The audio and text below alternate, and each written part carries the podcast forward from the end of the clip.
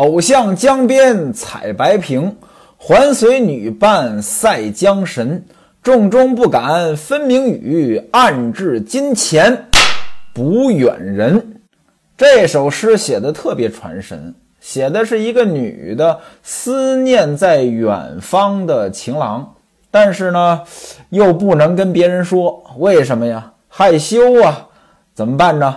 就自己算一卦，暗至金钱不远人，远人这就是远方的情郎哥哥。暗至金钱，您要是看过《封神》，您都知道啊。这算卦的时候，拿几枚金钱来算。卜远人，卜就是占卜的卜。西门庆十个哥们儿当中，有一个叫卜志道的，就这个卜。这女子思念情郎哥哥，这是正常现象。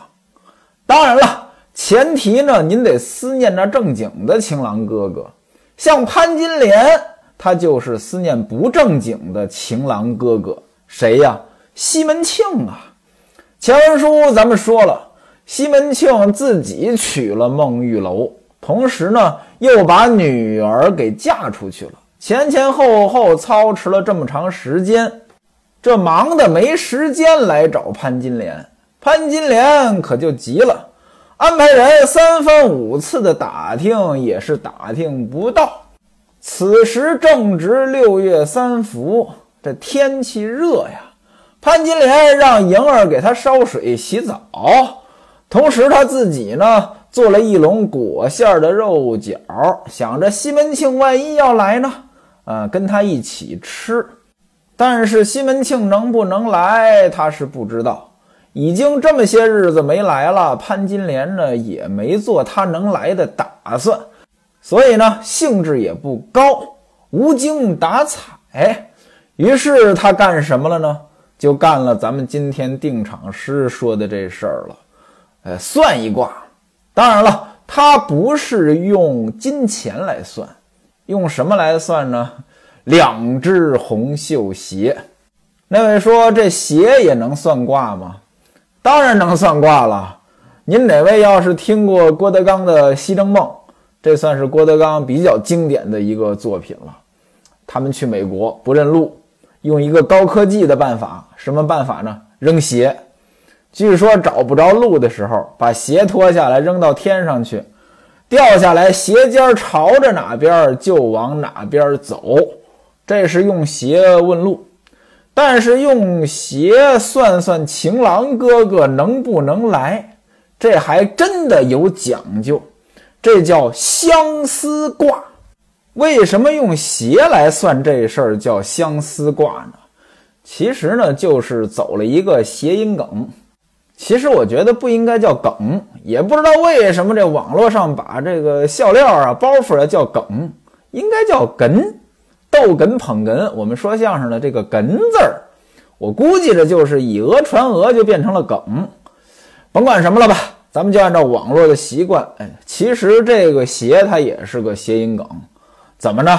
就过去呀，呃，娶老婆，把女的这个鞋呢包好了，递给新郎官儿，这取夫妇和谐之意，和谐嘛，它就是跟这鞋呢谐音。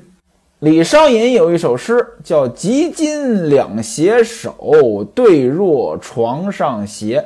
一男一女携手了啊，那过去一男一女携手了，这关系呢，就基本上是两口子了，就跟鞋一样，它是一对儿了。那这个相思卦怎么算？很简单，其实呢，就是把鞋一扔，它不是看鞋尖儿啊，是看这鞋它是扣着呢。还是这口朝上，如果说它扣着，那就说明情郎哥哥回不来；如果说这口朝上，那就说明情郎哥哥能回来。那位说了，潘金莲这相思卦算出来什么结果呢？书中没写，但我觉得呢，无论什么结果，这东西其实就是个娱乐，打发无聊。潘金莲这儿算了一回相思卦呢，也自己觉得没意思，就困了，就在床上呢打了个盹儿，睡着了。大约过了一个时辰，模模糊糊的呢就醒来了，心里呢还是没好气儿。怎么着？还是没见着西门庆啊？迎儿一看，赶忙上前问说：“水已经烧好了，娘您洗澡不洗澡？”潘金莲就问说：“饺子有没有蒸熟？蒸熟了给我端来，我看看。”莹儿就把蒸熟的饺子端到了房中。潘金莲呢，就数这饺子的数目。他本来做了三十个，但是潘金莲数了好几回，都是二十九个，就问说：“怎么少一个？”莹儿说：“我没看见呀，可能娘您数错了。”潘金莲说：“我亲自数了两遍，三十个，要等你爹来吃。您注意原文啊。”要等你爹来吃。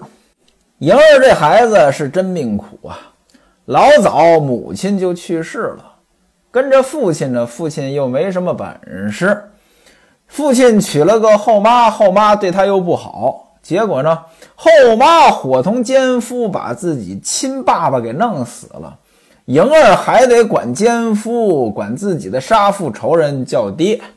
潘金莲说：“我做了三十个，等你爹来吃，结果被你偷吃了一个。好家伙，你这个小淫妇啊，你这个奴才呀，你得了馋烙了你啊啊！你吃这个，你这个好家伙，你这往往下床，我做出来这是孝敬你的。于是呢，不由分说就把莹儿的衣服呢给脱了。”然后呢，拿鞭子打了二三十下，打的莹儿是哇哇大哭啊！一边打一边说：“你到底是说不说实话？你要不说实话，我就打你一百下。”打的莹儿是连连求饶，说：“娘您别打了，是我太饿了，我偷吃了一个。”潘金莲说：“你偷吃一个，你敢赖我数错了啊？”你这不就是个小偷吗？你这早该关进大牢啊！你是我的祸根啊！你这个小淫妇啊！啊！你爸爸那老王八活着的时候，他就老偏向着你。现在我看你还怎么办啊？你还在我面前装神弄鬼！你这小淫妇啊！看我不打折你的双腿！其实您说偷吃一个饺子，这叫事儿吗？不叫事儿，对吧？潘金莲的条件也不至于说一个饺子都这么心疼啊。一个呢，您可以看得出来，潘金莲平时就对莹儿是相当的差了。首先头一个，如果说不对他差，他不至于饿成这样。其次呢，如果说呃对他没有那么差。他不至于说饿了还偷偷吃一个还不敢说。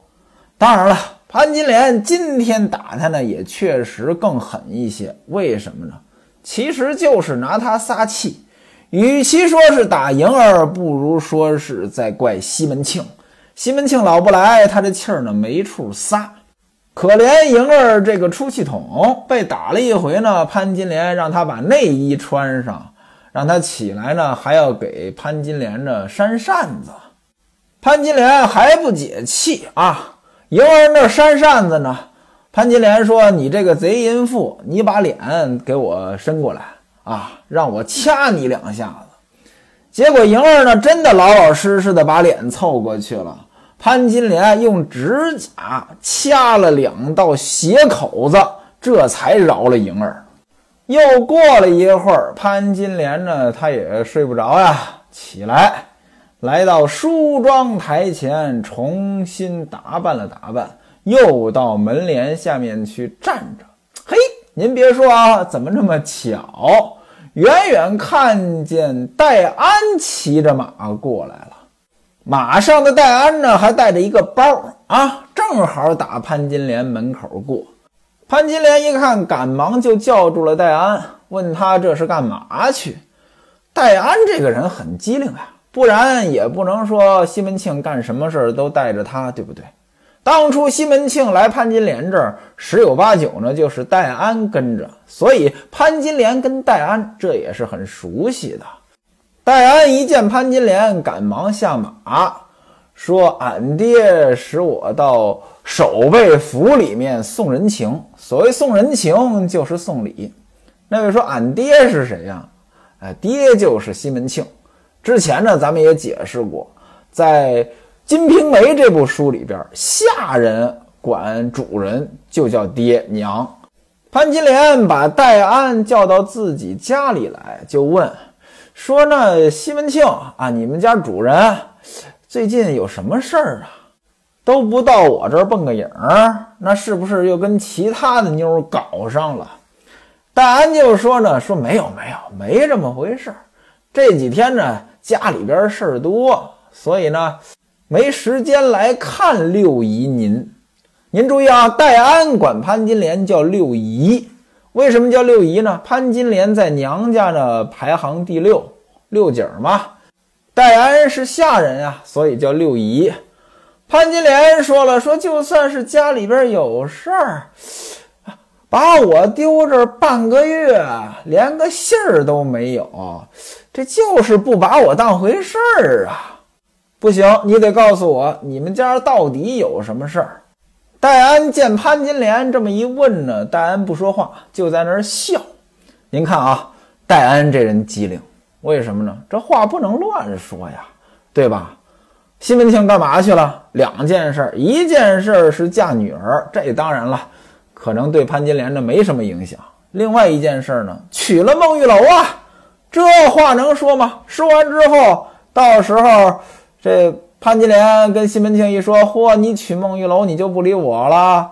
那西门庆一问：“谁说的呀？”潘金莲说：“戴安说的呀。”那不主人就不待见他了吗？所以呢，他只是笑不说。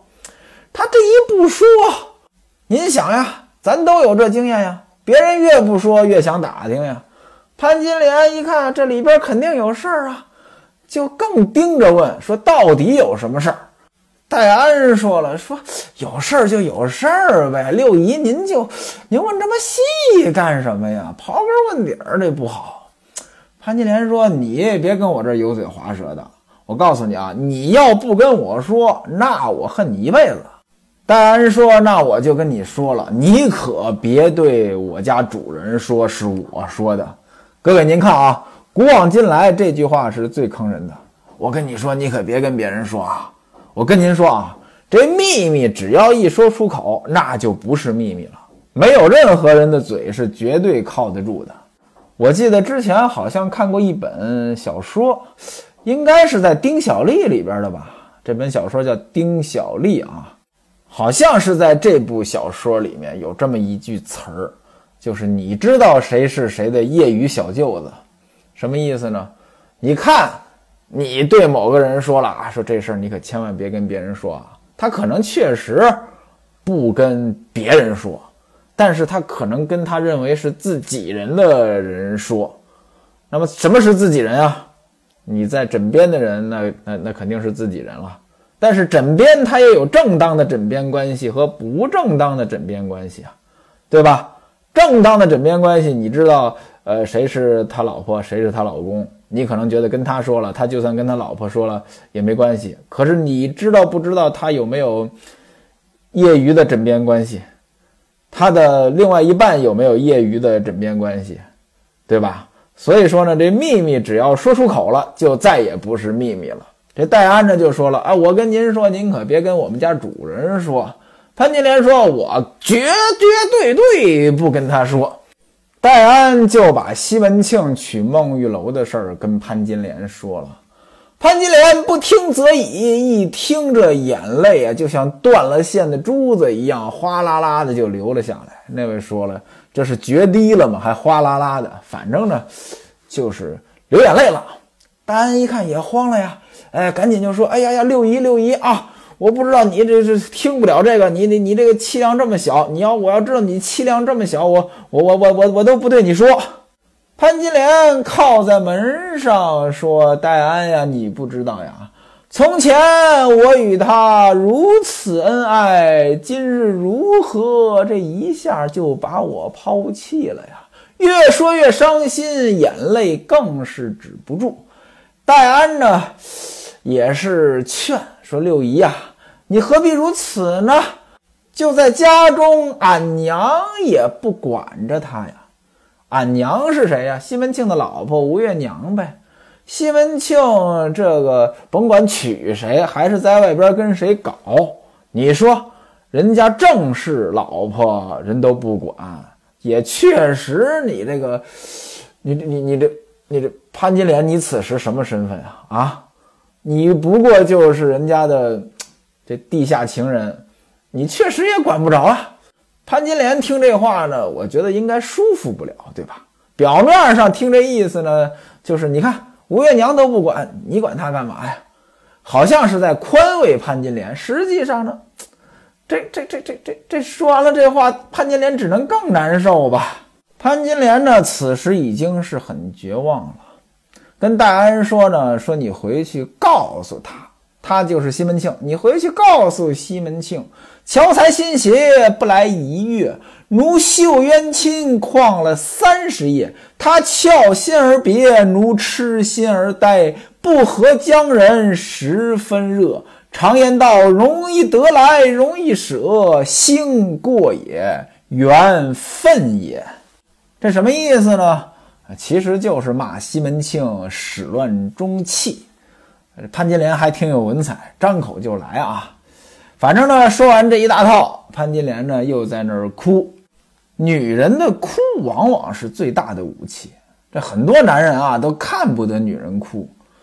这个戴安也是看潘金莲哭得这么伤心，哎，就说六姨你别哭了啊，哎，这不过几天吗？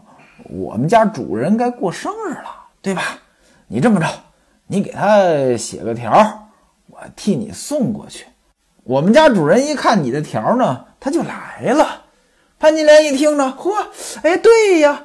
这仿佛抓到了救命稻草，说：“那肯定得麻烦你了，你要帮我把他请过来啊！赶明儿我给你做一双好鞋啊！哎，这个我在这儿等他，给他过生日。他如果说不来，我告诉你啊，我找你算账。”说完之后呢，让莹儿呢就把那个刚才那个饺子啊，就弄了一盘儿，让戴安呢给吃了。自己呢，到房中啊，取出来信纸，拿出来笔，就写了一首《寄生草》。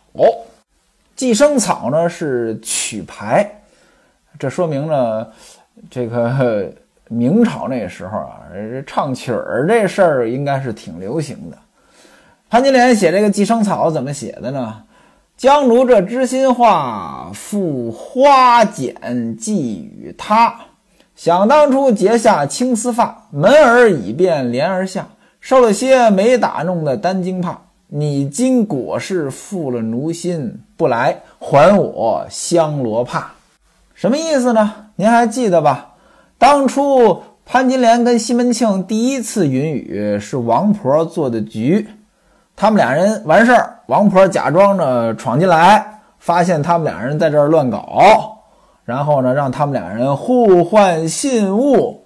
潘金莲呢不敢给，王婆呢使劲把潘金莲这个手绢给揪出来，给了西门庆。那这就是定情信物呀。那潘金莲的意思就是说，你现在负了心了呀。你都负了心了，要信物干什么用啊？信物，信物就是为了守信的呀。那你还给我吧。其实这就是埋怨西门庆，话写的这么狠呢，其实呢也不是这个意思，还是希望西门庆能来。写完之后，把信叠好，封好，交给戴安，说你一定要交给他，等他生日的时候，一定要到我这儿来，我在这儿等他。戴安吃了这些饺子啊，这潘金莲呢又给戴安数十文的赏钱。临出门，戴安都已经上马了，潘金莲还是不放心，跟他说：“你回去见到西门庆，就说我呢在一个劲儿的骂他。如果他不来呢，我自己坐着轿子找他去。”戴安一看潘金莲这话也太多了，就说：“六姨呀。”我这可是卖粉团的，撞见了敲板蛮子叫冤屈呀！我欠了你这麻烦疙瘩的账了，那位说这什么意思呀？这话还真不好理解。什么叫粉团儿？粉团儿其实就是一种糯米做出来的食品，它又叫麻饭。麻烦也是个谐音梗，呃，跟这个麻烦谐音。那这敲板的呢？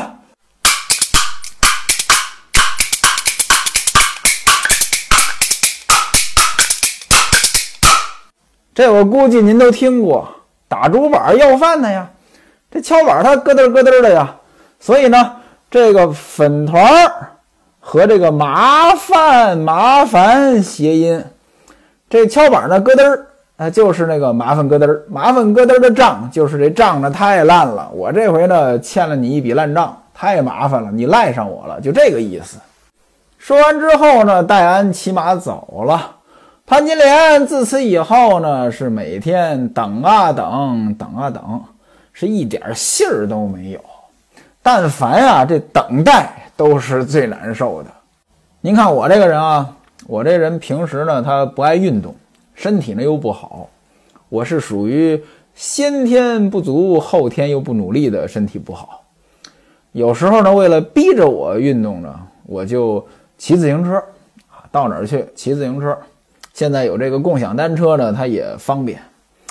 有这个共享单车的，他骑这一路啊，你说他也也不是累，他是什么呢？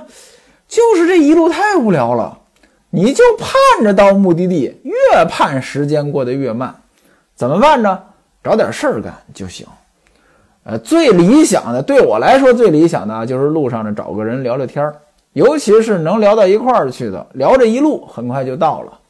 不过呢，这么做也有点自私。你想，你骑自行车，你凭什么耽误人家时间呀？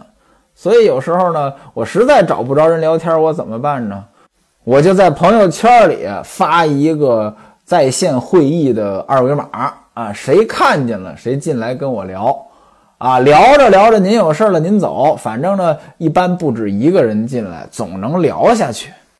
话说呢，这眼看着就到七月底了。西门庆的生日呢到了，这一天呀是更难熬了。原文写一日似三秋，盼一夜如半夏，但仍然是等的杳无音信。潘金莲这个恨啊！原文写银牙暗咬，星眼流波，怎么着？牙齿咬得咯嘣嘣直响，眼睛当中流着泪。流着泪的你的脸，倒映整个城市的灯火。到了晚上，实在是忍不了了，把王婆请过来，给她酒喝，给她肉吃，求她呢去请西门庆。潘金莲打头上拔下了一根金头银簪子，交给王婆，让王婆呢到西门庆家去请他。王婆说：“这点儿刚吃完晚饭呀，估计他刚喝完酒。你说这时候我去请他，他肯定也不来呀。要不然明天我一大早去请他吧。”潘金莲说：“那干娘，那就麻烦您了，您可千万别给我忘了。”王婆说：“你这话说的，我是干嘛的呀？干嘛的呀？那王婆能干嘛呀？王婆就为了钱呗。”这又吃又喝，又得了这根簪子，他就有动力去了呀。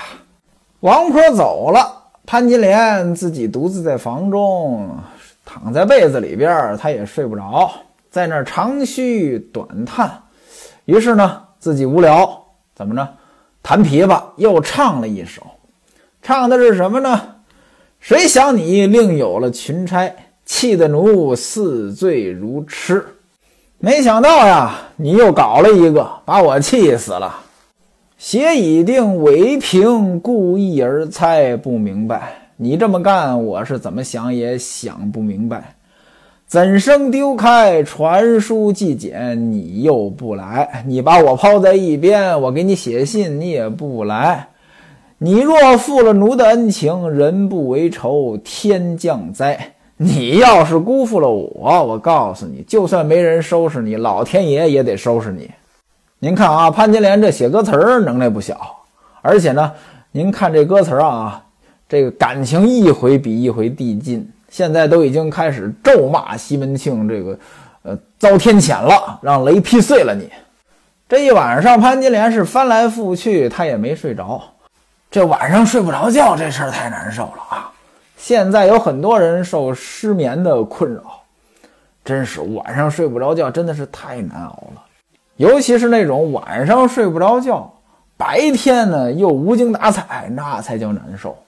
您看，说书人我很多的节目是晚上睡不着觉录节目的，有时候我可能十点多睡，啊，到个一两点钟我就醒了，醒来之后呢，怎么也睡不着，我就起来，啊，起来呢，我就在那录节目，一录就录到五六点钟，啊，天都亮了，哎，这时候困了。稍微眯一下，七八点钟出去了，白天精神还不行。有一回我记得我好像是两点多醒的，在那儿挨到了四点多也没睡着啊。起来之后洗了个澡呢，我就骑着自行车上班去了。哎呀，这睡不着觉真是难受啊！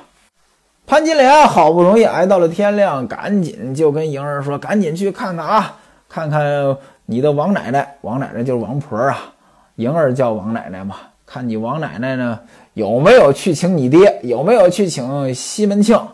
莹儿出去看了看着，不大一会儿回来了，说王奶奶老早就出去了。那说了，王婆到底去没去办这事儿？当然去了呀，拿了人家东西能不去吗？一大早就出门了，来到西门庆他们家门口呢，一问，还是跟以前一样，都说不知道。哎呀，也不敢进去啊。在门口等，等来等去呢，也没等到西门庆。